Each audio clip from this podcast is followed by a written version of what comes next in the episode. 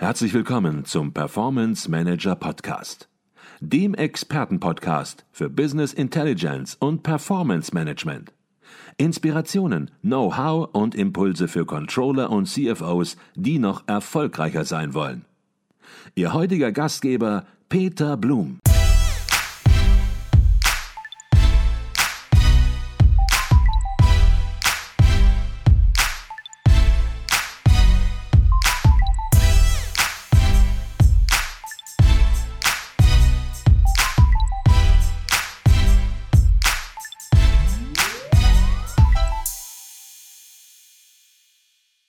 Herzlich willkommen im Performance Manager Podcast. Mein Name ist Peter Blum. Zur Förderung der Auseinandersetzung des Controllings mit der grünen Herausforderung zeichnet die Peter Horvath Stiftung jährlich in Kooperation mit dem Internationalen Controllerverein, kurz ICV, die innovativste und effektivste grüne Controlling-Lösung des Jahres in Unternehmen und öffentlichen Einrichtungen aus. Es geht um die Gestaltung und Steuerung von ökologischen Strategien, Programmen, Projekten und Maßnahmen. Ich bin auf dem Stuttgarter Controlling und Management Forum 2020 2022. Und bei mir sind die frisch gebackenen Preisträger, die frisch gebackenen Gewinner des Jahres 2022 aus dem Hause Hereus Precious Metals. Herzlichen Glückwunsch zu dieser tollen Auszeichnung Maria Busch und Christine Sauer. Wir haben natürlich auch den Preis mal erstmal uns angucken, in die Luft heben sehr edel designt und auch natürlich ähm, ja, hoch begehrt, denn nicht jeder bekommt diesen Preis und sie reihen sich hier natürlich in eine Historie ein, sag ich mal, die es in sich hat, wenn man die Namen der Preisträger der Vergangenheit sich anschaut. Bei uns auch im Podcast Professor Dr. Reinhold Meyer aus dem Vorstand der Peter Horvath Stiftung und Professor Dr.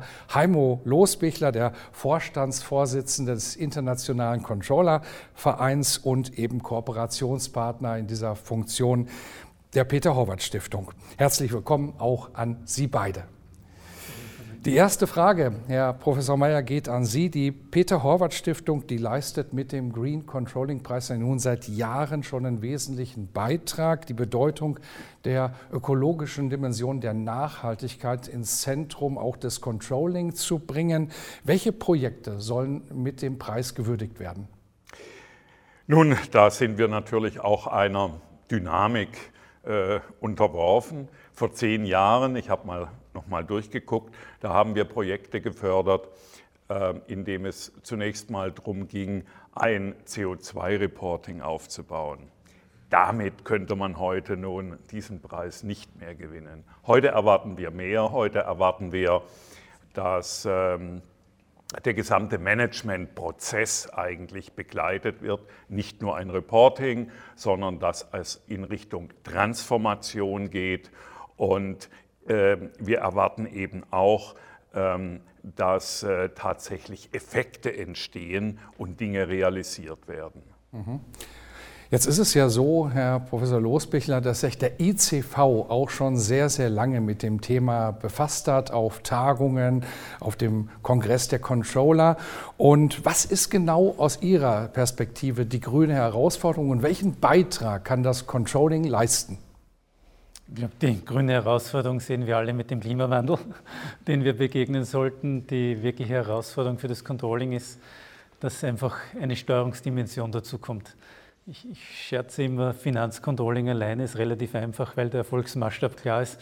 Ob ich jetzt Free Cashflow, EBITDA-Marge oder was immer hernehme, relativ einfach. Sobald ich jetzt sage, es soll grün und profitabel sein, stellt sich die Frage, wie bewerte ich, wenn es nicht eine Win-Win-Situation ist. Manche Dinge rechnen sich sofort, brauche ich nicht nachdenken. Irgendwie PV-Anlagen kann man rechnen, wie lange es bei welcher Förderung entsprechend dauert. Andere Dinge sind wirklich, wo ich sagen muss, verzichte ich auf Gewinn zugunsten der Umwelt oder verzichte ich auf den jetzigen Gewinn zugunsten der zukünftigen Gewinne und der Umwelt. damit wird einfach die Steuerung wesentlich komplexer. Mhm, okay. Jetzt wollen wir natürlich was über das Projekt erfahren, was Sie bei Reos Precious Metals durchgeführt haben, das ausgezeichnet worden ist. Vielleicht stellen Sie sich kurz vor und ähm, ja, worum ging es in dem Projekt mit dem schlichten Namen Combining Planet and Profit? Ja, Also zunächst einmal, mein Name ist Maria Busch. Ich leite das globale Controlling-Team der Heraeus Precious Metals. Die Heraeus Precious Metals ist eine der zwölf Geschäftsbereiche des Heraeus-Konzerns. Und der Heraeus-Konzern ist ein Familienunternehmen, dessen Wurzeln bis 1660 zurückreichen zur Familienapotheke. Mit dem Projekt Combining Planet and Profit möchten wir darstellen, dass Nachhaltigkeit und Profit nicht in Widerspruch zueinander stehen. Gerade bei Heraeus Precious Metals haben wir zwei Anknüpfungspunkte. Zum einen ähm, tragen unsere Produkte dazu bei, die Welt nachhaltiger zu machen. Zum anderen sind unsere Produkte aber auch sehr CO2-intensiv. Das heißt, wir müssen auch schauen, dass die Art und Weise, wie wir unsere Produkte herstellen, nachhaltiger wird. Ähm, und dafür haben wir dieses Projekt äh, in die Welt gerufen. Mhm, okay. Frau Sauer, jetzt macht man so ein Projekt ja nicht einfach so, sondern meistens gibt es im Unternehmen auch einen Anstoß. Und was war bei Ihnen der ganz konkrete Anstoß im Unternehmen?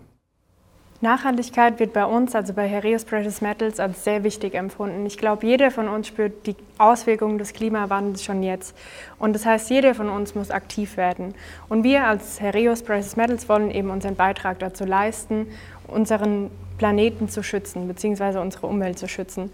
Und da kamen wir dann relativ schnell zu der Frage, was können wir tun, was wollen wir tun, lohnt es sich, also was sind unsere größten Treiber und welche Konsequenzen können wir daraus ziehen. Und genau deswegen haben wir mit der Berechnung unseres Carbon Footprints begonnen, um im Nachgang dann die Transparenz allen im Unternehmen zugänglich zu machen. Mhm. Jetzt haben Sie äh, Berechnung des Carbon Footprints schon angesprochen. Vielleicht können Sie dann noch sogar ein bisschen tiefer reingehen, auch vielleicht in die anderen Themenbereiche. Was waren das für Themenbereiche? Was waren das für Aufgaben, die Sie angefangen haben, wo Sie daran gearbeitet haben? Und welchen Beitrag hat das Controlling ganz konkret geleistet? Vielleicht erstmal ganz generell gefasst. Im ersten Schritt ist es erstmal wichtig, eine Datenbasis zu schaffen, um dann zu identifizieren, äh, wo wir in den verschiedenen Standorten bei der Nachhaltigkeit denn stehen und was die relevanten Maßgrößen sind. Ähm, dafür haben wir natürlich erstmal die Maßgrößen ermittelt und im nächsten Schritt die Datenmenge dann gemanagt.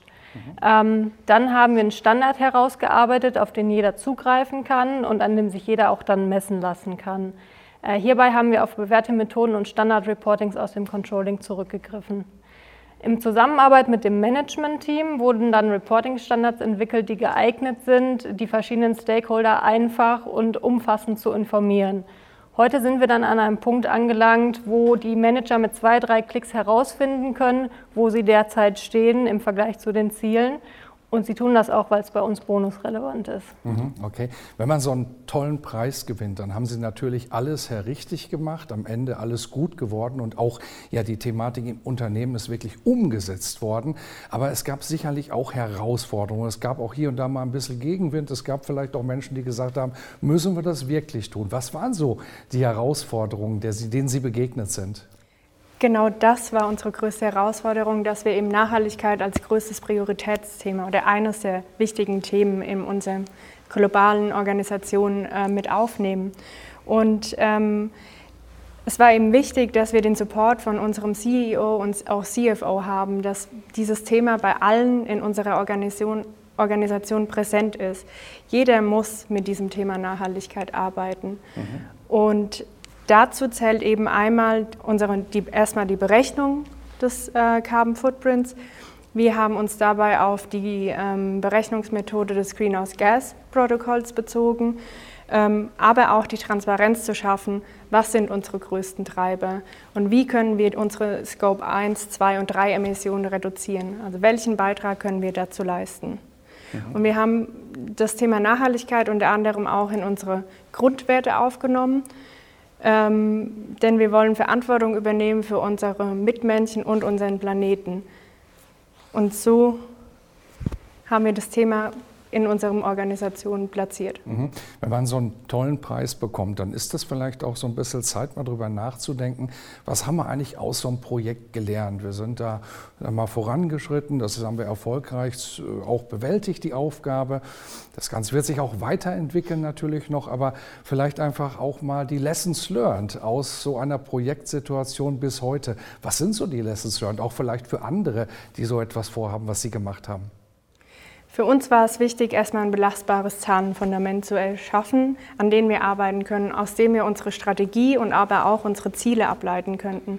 Und dafür mussten wir eben die ähm, Informationen konsequent bei unseren einzelnen ähm, Standorten abfragen, hinterfragen, aber auch vergleichbar machen. Und ähm, ohne uns zu sehr im Detail zu verlieren. Also wir mussten wirklich wieder alle an, ins Boot holen. Mhm, okay. Letzte Frage an Sie. So ein Projekt ist sicherlich nie zu Ende. Das Thema ist äh, ongoing. Es wird auch keinen Abschluss finden. Das Thema ist auch viel zu wichtig, als dass man sagen kann, man hört einfach jetzt an irgendeiner Stelle auf. Was sind die Pläne der Weiterentwicklung für das Projekt? Ja, wie Sie schon sagen, es gibt noch sehr, sehr viel zu tun. Wir müssen die Berechnungen verbessern, wir wollen die Prozesse automatisieren, wir müssen die Kollegen weiterhin schulen. Ähm, das Thema Nachhaltigkeit und die Anforderungen werden auch vom Gesetzgeber, von den Kunden und von den Finanzinstituten immer schneller weiterentwickelt. Auch die IT-Lösungen, die am Markt derzeit sind. Wir wollen weiter vorne mit dabei sein und unsere Stellung als Vorreiter in der Edelmetallbranche und Leuchtturmprojekt im Herios-Konzern behalten bzw. verteidigen. Mhm, okay.